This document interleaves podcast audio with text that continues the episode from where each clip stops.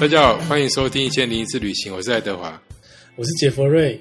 我们今天要来讲那个故居，嗯，故居就是有名的人住过的地方吧？对，这个应该没什么争议。好像在那个旅游的景点里面，常常会出现这个，嗯，没错，就是说谁住过哪里啊，然后就会吸引了一些他的他的迷去看这样子。你你你想到故居，你想到第一个是谁啊？其实台北市里面的名人故居，我应该几乎全部都走过，大概是有有十几个了。台北市就有这么多，天哪！像像谁的？举个例子，士林官邸，士林官邸哦，这是威权时代的产物。可是好像这些曾经都是日本谁谁谁住的嘛，对不对？我上次去脚板山，就是要去拉拉山会经过嘛，对，没错然后，那就是以以前是日本人为了要呃让那个太子来，所以盖了一个漂亮的房子。然后后来当然就是嗯中国沦陷之后呢，先老蒋就来，就就变成是他的行馆这样子。是听起来事情观点好像是类似吧？你刚刚讲的那个是那个脚板山嘛？那脚板山其实在山下，山下的那个后池湖，它是是另外一个功能。呃，就如果要打仗的时候，他是预预计说，好像五五院的指挥中心要就会搬到后后池湖那边去，这样子我也有一段时间很疯那个环岛这件事情嘛。是我们有次讲过，就是东边你可以走海边，或是走那个就是海岸山脉里面这一条，就纵谷线。对然后西边我们这边也是有，就是有比较靠海的，还有就台山线。对，台山线就是听说就是战备用的，因为如果就西边被打了，中间还有一条可以运输，那里面就你刚刚讲那个慈湖，就是等于在上面嘛，就是什么大溪那一带。对，因为以以前的话，就是一般游客都可以去慈湖参观嘛，但是后慈湖是十几年前是还不能进去的，它是就大概是十年还前还是什么时候才开始开放，让游客可以申请去参观。现在应该都随便可以去了吧？嗯，也是要申请啊，也是要申请。真的吗？？对，但是已经很方便了，嘿。所以有值得看吗？因为慈湖大家就蛮熟悉嘛，然后后慈湖它那一带就是比较环境更就更清幽一点这样子。OK，那你说台北市还想到哪里啊？跟市井管理有关的，就是草山行馆也算一个啊。但是我已经很我我已经很久没进去了，我不知道重修之后是长得怎么样。因为以前以前我在做社会新闻记者工作的时候，就刚好草山行馆被人家纵火烧掉的那一天，那时候那是我负责的区域，这样 哇！因为我还记得那时候一一一大一一大早就赶快跑去看那个行馆烧的怎么样了，这样。诶，它被烧掉是因为政治因素吗？还是意外？有可能是人为纵火，但是但是嗯不可考，就是后面后面是就是不晓得是它里面走火还是人家放火这样。因为故居这种东西，它跟那个住过的人有关嘛，所以他如果对，就是有功过的问题的话，后世也常常会去破坏他。是你这样说，我倒是想到，我去那个美国有个地方啊，对也算是故居啦，就是那个马丁路德，就是那个牧师，哦，OK，他他不是就是领导黑人起来反抗嘛？对对对，后来被暗杀了这样。对，那他因为以前是牧师，现在没什么钱，但总之他变成民运领袖之后呢，就是常常到处去讲道啊。那他在那个 Memphis 有个地方，他是住在汽车旅馆，那他就是在汽车旅馆被被杀掉的，所以他那个地方也留下来。是可是你你去就是还会碰看到有一个太太在那边抗议，嗯。她应该已经走了，因为我去已经是十几年前的事情了。可她就是好像有那边有产权的问题啊，还有就是，嗯嗯好像马丁路德曾经发生过什么事情一样，就像说嗯，你在台北不知道有没有看过，就是有人在说什么慈济的创办人什么是他妈妈或什么，反正就是有一些东西，对，就是因为太有名了，所以后来有一些奇怪的事情会发生，这样，所以你去参观的时候，有时候也会看到外面这些事情。嗯对啊，但但是听起来台湾现在可以去的都是一些就是日据时代留下来，然后经过一番整修，然后环境还不错的地方嘛。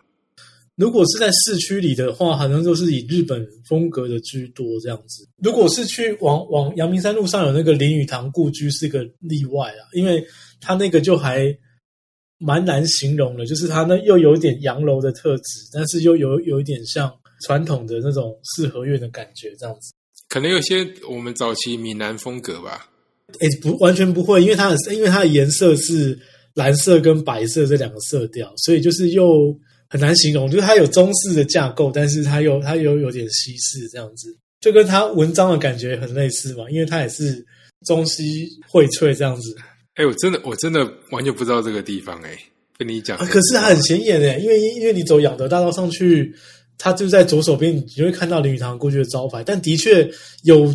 成千上万上阳明山的游客，可能都就看过就看过，好像也不会想说要早一天就是停下来，就是走进去这样。哎，哦，我知道了，所以网络真方便。哎，其实不难看呢。嗯，它有两层楼嘛，有个阳台这样子。有一点那种殖民风了，什么淡水洋楼那种感觉。因为这些故居里面，你说，呃，市营官邸当然是很多游客会去，但是那是因为市营官邸它经常举办一些花花卉展，因为它有个园艺所还是什么在那边。比如说每年最有名的是那个菊花展，有非常非常多人会去看。对。那林语堂故居是特别在，它明明在那么在其他故居里面，它是非常非常显眼的，因为因为你很因为去阳阳明山游客很多。但是却就是很容易很容易被错过这样子。然后有一个，先把林林语堂再讲完。呃，这是你讲完才知道，所以我一定要偷偷查资料。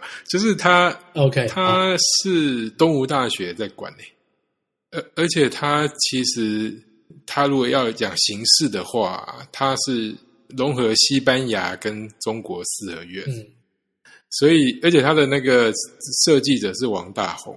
王大红就是有设计国父纪念馆的，哦，这个我倒不太清楚。所以他的对他屋顶有一点那个国父纪念馆的感觉，但是它是用蓝色的。哎，你这么想是好像有一点呢，嗯，有国父纪念馆的感觉哈。对对对，所以所以是是漂亮的，主要是它那个有那个回廊啊，那就非常西班牙了。然后还有鱼池啊、中庭啊。哦，原来跟国父纪念馆那个是同一个同一个建筑师，因为有可能是当时是有跟我就是解说过，只是我忘记了。我不会岔开说这件事情啊，我我有讲过我在呃大学时候在成品打过工嘛，然后我就是在那个国父纪念馆旁边的分店，常常会有王大红的太太来哦，就是成品有有进一套叫做王大红建筑集。很大一本，我记得那时候就要一千多块。对，对。那但是它是寄卖，就是书店有些东西是寄卖，就是说他卖掉之后，他会结算，把钱给那个作者或者是那个出版社。然后那个是他太太，因为王道已经过世了，他太太会自己来收款，然后补货这样。所以其实我看过太太很多次，但是我忘记，忘记长什么样子。我我那时候就大概知道说有个建筑大师了，就是呃国父纪念馆是算是个蛮蛮有特色的建筑了。是对啊，那这个林语堂故居我不晓得是他盖，但是现在看起来是蛮值得去的。好，回到你刚刚讲另外一个，我是想讲说，就是林语堂故居，我就是蛮纳闷，说它是这么容它在路边这么容易被发现，但是好很多人问起来非常非常，大家好像很几乎都没有去过。那市区里面有一些是。更是，如你如果不是有听过，你基本上不会不会特意去的。像一个就是李李国鼎故居，我也好一阵子没去了，但是我记得它就是比较比较隐秘一点这样。嗯，如果你不是刚好有兴趣，而且或听说过这件事情的话，大概不会特地去去这个故居。但它也蛮有特色，它是一个非常非常老的日本房子这样。每隔段时间都会有一些什么谁谁故居什么要保留就。啊，就是要开发这种挣扎，但是林林语堂这个我看起来应该是可以保留下来。就刚刚提到，因为他有有算是一个有名的建筑师嘛，然后又有动物大学托管，然后他这地方又看起来比较不适合开发。倒是从照片上看起来，它有漂亮的台北市的景色，诶，嗯，对他他他有些视，他有些可以眺望的视野，这样，嗯，还蛮悠悠哉的。这看起来是可以，就是。专程去的，就是如果非假日的状况之下，这这我会有兴趣。太久没去了，我现在不太确定，因为有我以前去的时候，他是有做一些餐饮这样子。呃，他有还有他的一些藏书啦，他那个餐厅叫做什么“有不为斋啊，对，好，有点印象，有稍微想起”，来。他就说他他会坐在那个的阳台上啊，抽烟啊，然后看风景，然后这边写作这样子。不过话说回来，我我其实一时间想不到林语堂有什么作品。我知道他是好像是幽默大师这样子，常常会写一些比较轻松的东西。那个京华烟云啊，哦，有有有有，那我知道啊，哦，有有有，那我知道。哎，京华烟云有有拍成电视吗？我有一本他那个什么那个苏东坡传啊，也是看了好几遍这样。既然说到文学啊，其实西方也很多这种。文学家的故居，哎，这相对而言是蛮多人喜欢去的。没错，我觉得可能就回应到我们一开始讲，因为他们政治的那个色彩比较低一点。对，如果是一个什么伟人的啊，他后面有没有改变对他的形象啊？他可能就不太会有人想去纪念他，会甚至放火把他烧掉这样。对，那我去过一个比较特别，也是我自己喜欢的作家，就是马可吐温。嗯嗯嗯。这应该算有名吧？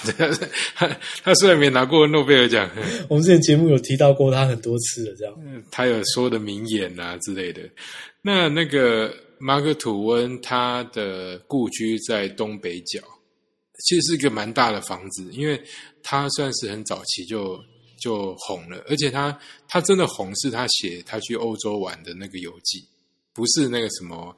我们常看到什么《汤姆历险记》啊，《哈克历险记》这种，对对对，没错，就是他自己亲身写的游记，所以他算是我们这旅游业的老前辈了。说实话，那他写的真的蛮好笑，有空可以去看。有他去欧洲玩，然后有去他什么耶路撒冷，嗯，然后他的故居很大一间，因为他同时也是他想要呃，就是自己当工厂，呃，找了很多投资啊，什么自己要独立成一家出版社就对了。可是他赔的很惨。嗯，听说到后来就是破产啊什么，但那个房子是他还留下来的资产，所以你去的时候可以听这种完整的故事，因为他也是那种，就因为故居的空间都不是很大，对，要参加导览，他才会让你那个进去看嘛，不然的话你说实话一时间也不知道看什么，所以我印象很深刻，就是他就介绍他的那个生活啊，那你就可以大概知道那个年代人过什么样的日子，因为你去博物馆其实有点看不太出来。它可以有些器具，独立的器具，但是那个故居是一个完整的建筑，所以会更让你有办法回想。比如说，哦，原来它的洗手台长这个样子，就是那种很很细微的生活东西。所以我觉得偶尔去一两间还蛮好玩的。然后你也可以知道，以前像刚刚提到林语堂，他喜欢这边抽烟嘛？嗯，那个年代人就是很爱抽烟。啊，那个马克吐温也是，而且他很爱喝酒。嗯哼，然后所以你去看他那个房间，就一堆酒瓶，而而且他是他基本上是坐着睡觉的，嗯哼，坐着睡觉，所以你看到他有很高的枕头，对，就是他。他那个姿势看起来非常不舒服，但是他因为反正也不高吧，可是他就是半躺着这样睡，然后就喝酒又抽烟，就想起来非常的不健康。但很多很多就是这些作家或什么，就好像都是这很多，还有艺术家更是。那另外一个，我我想你应该没去过，我也没去过，就是莎士比亚故居。莎士比亚故居在哪里啊？这个我这个我一直很想去，但是没去成，在那个英国。就是一个叫 Stratford 史特拉佛的地方，那那个也蛮多人去的，但是我不知道为什么以前对莎剧没有那么有兴趣。可是我我现在倒是读了他很多资料，是。你知道，就是他虽然有成名了，所以他他是算是提早退休那一种，所以有个大房子，然后所有东西也都比较完整一点，就是不是那种悲苦型的啦，就是算豪华。可是那个年代豪华跟我们现在比起来，也一段距离吧。那另外一个文学家的那个的故居，我就去过，而且我就住在他旁边，所以我去了很多次。就是捷克卡夫卡。哦哦，对你好像有一次有有讲到一点这样子。对，那他就完全不一样，因为他在世的时候不有名，所以他又是犹太人，被关在一个很小的区域，然后房子非常矮，你进去就还要低头。嗯哼。那可是那现在那个地方呃叫黄金巷，就是因为它是。几栋房子连在一起，然后有七层各式各样颜色。那里面就是本来都是一些工匠啊什么，他们过他的日子。黄金巷就是你住过的地方，对，我就住在旁边而已。对对对，嗯，就走上去只要十分钟以内这样子。那他平常呃没有开的时候，那个路还是通行的。可是因为他就是卡在一个角落，不太有人会去了，所以我常常走过去都没有人，或下雨的时候可以走过去，就可以大概体验到他当年那个人那个日子啦。那个那个倒是还蛮值得去的，就是即使在没有人的时候，还是一个漂亮的地方。那当然是。还是读一下他的作品，就更了解说为什么他的城堡会写的那么好，因为他就是真的在那个城堡的旁边。嗯，的确。那所以这边也可以回顾一下，就是有一集你有特别讲到那个葡萄牙。嗯哼，你还记得吧？就是写《哈利波特》。对对对对，J.K. 罗琳，我说他在那边，就是他，因为他在 Porto 待了。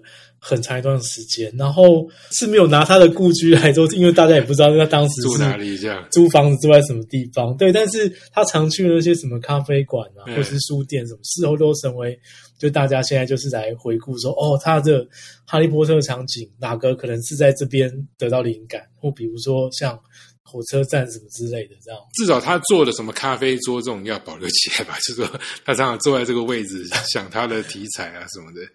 对，但是那是一个大概，比如说有间咖啡馆是他常去的店，对。但现在实际上也也也不可考，因为好像访谈中没有听他特别讲过。但是你如果去 YouTube 上面搜寻，你可以看，你的确可以找到说，哎，在 Porto 城内的的哈利波特之旅，有很多人在做这方面的介绍，这样。对啊，那它就是跟这整个结合，所以呃，我觉得文学跟故居好像就就很很多哎，我现在想到了这几个。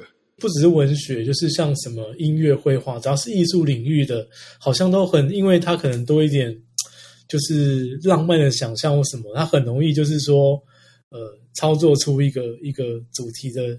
旅程，比如说像我之前提过的，就是我觉得有些城市是真的是拿名额在卖的，比如说像 雅尔，绝对是一个嘛，法国雅尔。我之前在讲那个，有时候泛古对不对？融对，有时候融合之旅的时候，因为那边有太多了，就是它是在城市里面，就是每一个它有。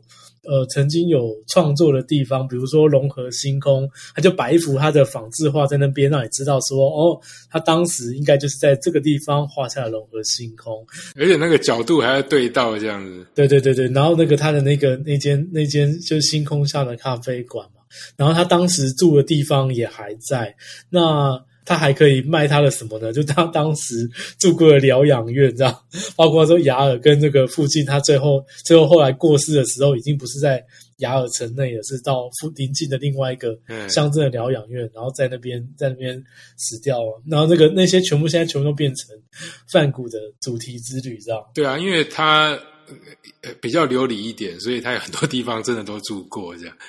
所以，相信这样莎士比亚就过得很好，他就是回到故乡，然后有点像衣锦还乡，就是买一个大房子，然后住在那里这样子。那马克吐温也比较像这样子，所以有时候这个背景可以看得出来。嗯，那另外还有就是像那个什么音乐啦，像什么莫扎特啊，就什么萨尔斯堡啊。对啊，萨尔斯堡也是太明显了，因为因为你不要说是什么他的故居，你根本上位就是你。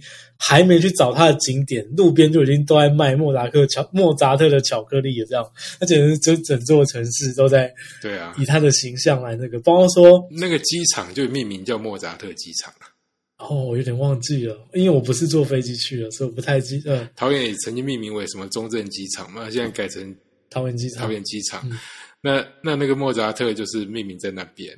这个这个有时候蛮有趣的，就是像什么马可波罗就是威尼斯机场嘛，然后达文西是那个罗马机场。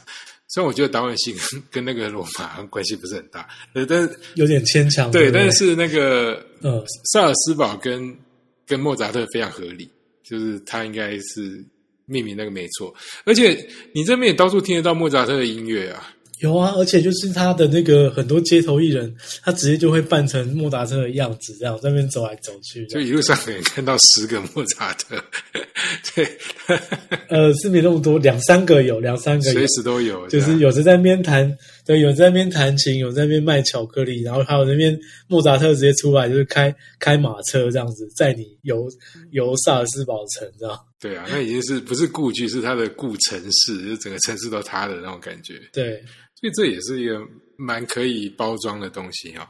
嗯因为我最近也在研究那个巴哈，然后巴哈也是有一个地方就就几乎都是他的东西，就是那个莱比锡。哦，莱比锡，嗯，就因为他有很长一段时间在那个莱比锡的大教堂是当那个对音乐家。当然，现在不要听起来好像很很很尊贵，就是不然。以前的薪水非常低，对他常常都要去当那个工人，帮人家修东西、修乐器什么，然后才能够温饱这样子。但是他就在那边，嗯呃，留了很多作品，然后最后他的墓也也放在那个教堂的里面这样子。可是他的故居好像就没有什么太多人去，因为他还是出身太卑微了。嗯除了艺术家之外啊，科学家也蛮多的。像我知道，就有去牛顿故居的，还有爱因斯坦故居的。哦，OK，那爱因斯坦其实是在那个，嗯、是在瑞士嘛，但那个那个坦白说没什么好看的。啊，牛顿是一堆人跑去看那个苹果，就是他有一个苹果树啊，号称是什么？对，牛顿当年坐在下面被那个砸到，那个那个我我是觉得很牵强。但是说到这个，我觉得也是可以给大家一点鼓励的，就是我们现在在那个瘟疫之中嘛，就是肺炎非常严重。对，其实，在欧洲常常都有发生过大瘟疫，嗯不是那种一百年前那个西班牙那个那个西班牙流感那个恶意，更早之前，嗯。像威尼斯这种常常都什么死掉三分之一的人。那有有有几个很有名的，我刚刚都有提到嘛，像莎士比亚，他当时也遇到瘟疫，他的弟弟死掉，然后他的小孩生了好几个都死掉，然后他就跟现在一样，就是剧院都不能演嘛，所以他也曾经就是巡回演出，而且他还有就是演员也死掉，又自己上台演，然后巡回演出也常常被人家说是就是带来细菌啊什么的，反正就是又被人家攻击啊、丢石头啊什么的，所以他沉潜了很长一段时间。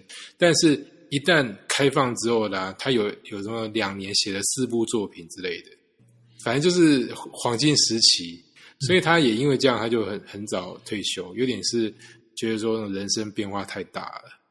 那那另外就是牛顿，然后牛顿就是嗯为什么他要回去故居？就他本来在剑桥大学，也是因为发生瘟疫，学校关闭，所以他就回去他家。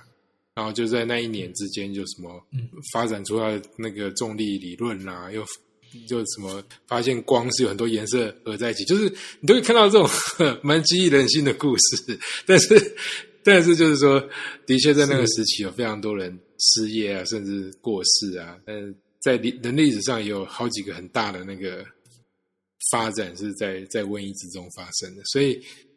我我们现在录这个，我在想说，若干年后我们再回想，就是二零年、二零二一年，说不定有几个很重要的事情在发生。我去想到故居这个题目，就想到说，你想他们都是从这个嗯一个看起来不怎么起眼的地方，然后变成伟人，讲讲一下日本好了，就是没有，其实日本我去过的，对我我们光讲文学家好了，就是就是日本人就真的很厉害，他不只是故居可以卖，他连你只住过一晚的地方，他也可以拿来卖，这样。像哦，有有有，我我在讲三个，我在讲三个层次哈，他们光光一个文学家，他们可以做到多细腻的操作。那比如说像我去过太宰治的故居嘛，那那个是在青森，那他家是非常非常的气派，他家就就把它弄成一个展馆，然后让你叫做斜阳馆，让你可以去去参观他以前的房子、他的生活什么。对那，这种是很合理的嘛，就是我们想象中的名人故居。而且他本来好像就是家境不错嘛，对不对？所以他的房子应该不会太差。对对对对对，他那个是非常非常非常气派的。那这个很合理，因为是他住过的地方。哎，可是像比如说，像我有一次去那个神户有马温泉的那个陶泉寓所坊，他是把每一个只要是有文学家住过的房间，它都是变特色房。比如说，他有呃古奇润一郎住过的房间，然后好像也有川端康成住过房间这样子啊。那大家就一堆人来住啊，我要住那个什么几号房，他是。古奇伦一郎住过的房间什么？那这是已经是第二个层次哦。那我碰过最厉害、最厉害的是有一次去那个濑户内海的那个，应该是全岛吧，全岛纪念场，它是一个就是当代艺术的美术馆展场这样子。然后他是把嗯，三岛由纪夫的故居整个全部拆下来，然后不是重盖哦，他把它重组成一个很特别、很特别的当代艺术产品，然后让你在一个像虚无缥缈的空间里面去走进三岛由纪由纪夫的家，但是这个这个家已经是变成一个超现实的状况，因为那是一组作品，我很难解释。然后我我大概知道，就是说他把故居不是原封不动保留下来，他把它拆开，然后对对对对对对对对，嗯再重新组装过，然后变成一个像是图书图呃像是一个博物馆的空间就对了。其中一件展品，这样大家可以去，大家可以去找找看，这样，嘿。OK，就是真的，就真的，就真的是很很酷，这样。就是他们呃，你有住过没住过的，然后住过把你变形，或者说怎么样，就是就都可以这样。呃，说到这个也是跟瘟疫有关啦、嗯听说日本有一个有一个传统，就是像这种大作家或什么的，那他们有时候为了赶稿或什么，出版社会出钱，然后把它关到山里的温泉里面，对，然后就让他断绝所有关系，就说你要洗完再放出来那种感觉。可是吃住啊什么都非常的舒服，这样。然后他们这个叫做作家的，就是休休假那种特殊的假，是，写作假这样子。所以我记得那时候，呃，疫情刚开始的时候，我有朋友就说啊，真羡慕日本应该可以创作出非常多好的作品，就是嗯他们这个时候最适合就是隔离人群这样。但是你刚刚说那个三岛由纪夫，这个我倒是蛮有兴趣的，就是不过确实在内海那些，就是凡是跟艺术有关的景点，那真的是是非常非常非常值得一去，非常前卫，就对了。对对对，绝对是印象会非常非常深刻的。对，因为我有想到，也就是我曾经有念错过那个夏目漱石嘛，就念到夏日漱石，那他也是让很多景点都留下来，包括什么四国什么写少爷啊，什么夏目漱石又是一个对，就是中山市内嘛，就是爱哦，它又是一座把名人拿来卖的城市，就是爱媛中山市，然后它会有就是那个呃少爷列车啊，然后还有很多跟它有关的景点，这样但是记得是夏目漱石，不是夏日漱石。对，夏目漱石，是以后从此都不会再讲错了。这样，对他他的作品其实还蛮好看的呢。嗯，我前阵很无聊，看了他讲猫的，对，我是猫，嘿，然后我就不免想到那个村上春树也很喜欢写猫这件事情。那我个人还是还蛮喜欢猫的啦，但我觉得好像日本人喜欢猫的那个历史很悠久，猫可以做很多事，对，就是它非常拟人化啊，然后也会报恩啊，也很有思考，然后又有自己的个性这样。对，像这样狗好像在日本的眼中就很普通这样。狗哦，对啊，也不会啊，应该也是有蛮多相关创作吧。我不知道，我可能跟我本来本身就喜欢猫，所以我看到的都是猫的作品。我比较少看到日本把狗写的好的作品，OK，不知道，也说不定有人会知道，就是可以留言或怎么。对啊，嗯哼。我没有想到，有啦，有狗的也很多啦，那什么什么忠忠犬八公啊，什么之类的啊、很多啊。哦，可是那都是，我觉得他他的角色没有那么立体耶，嗯哼，就是他他猫能做的事很多，对，狗相对形象很很很一般这样子。李李卷八犬八犬传那已经非常超现实了，跟一些什么妖魔鬼怪结合在一起，这样。可是它猫可以做很多坏事诶，然后，对啊，我觉得猫比较有思考的感觉，那种哲学的意涵在里面，这样子。嗯哼，最后又又到了那个呃谚语的时间啊，嗯，这这个我我我觉得正常人都不会知道什么意思，但是它是对，不必然是莎士比亚讲的，可是很多人说是他那个年代很喜欢讲的一种用法，嗯哼，就是你知道眨眼四十次是什么意思吗？眨眨眼四十次，对，而且就是要四十次哦，眨眼。对，就是他的讲法会是说，祝你有有个好的四十次眨眼，啊，或者是我要去眨眼四十次这样子，嗯，哎呀，这个太难想了吧？对啊，很难，对不对？对，或者说你什么时候什么状况下会眨眼？工作疲累的时候，OK，对对对，没错，哦，是哦，是这样，他是要你好好睡觉啊，其实这就是这样。第一个是说你累了就会眨眼睛嘛，对，然后他眨眼四十次，就是说你已经很累了，嗯然后你如果眨眼四十次，就代表说你有一个好的睡眠，这样嗯子。，哦，原来是有有点是说，因为你很累了才去睡，所以多半不会睡得太差。是，然后所以他就说，祝你有好的眨眼四十次。或者我要去眨眼四十次了，就是我要去睡觉了。但通常是不是一个很长的、很长的睡觉了？嗯就是以后你可以跟人家说我要眨眼四十次这样。我们下次再聊，OK，下次再聊拜，拜。拜拜。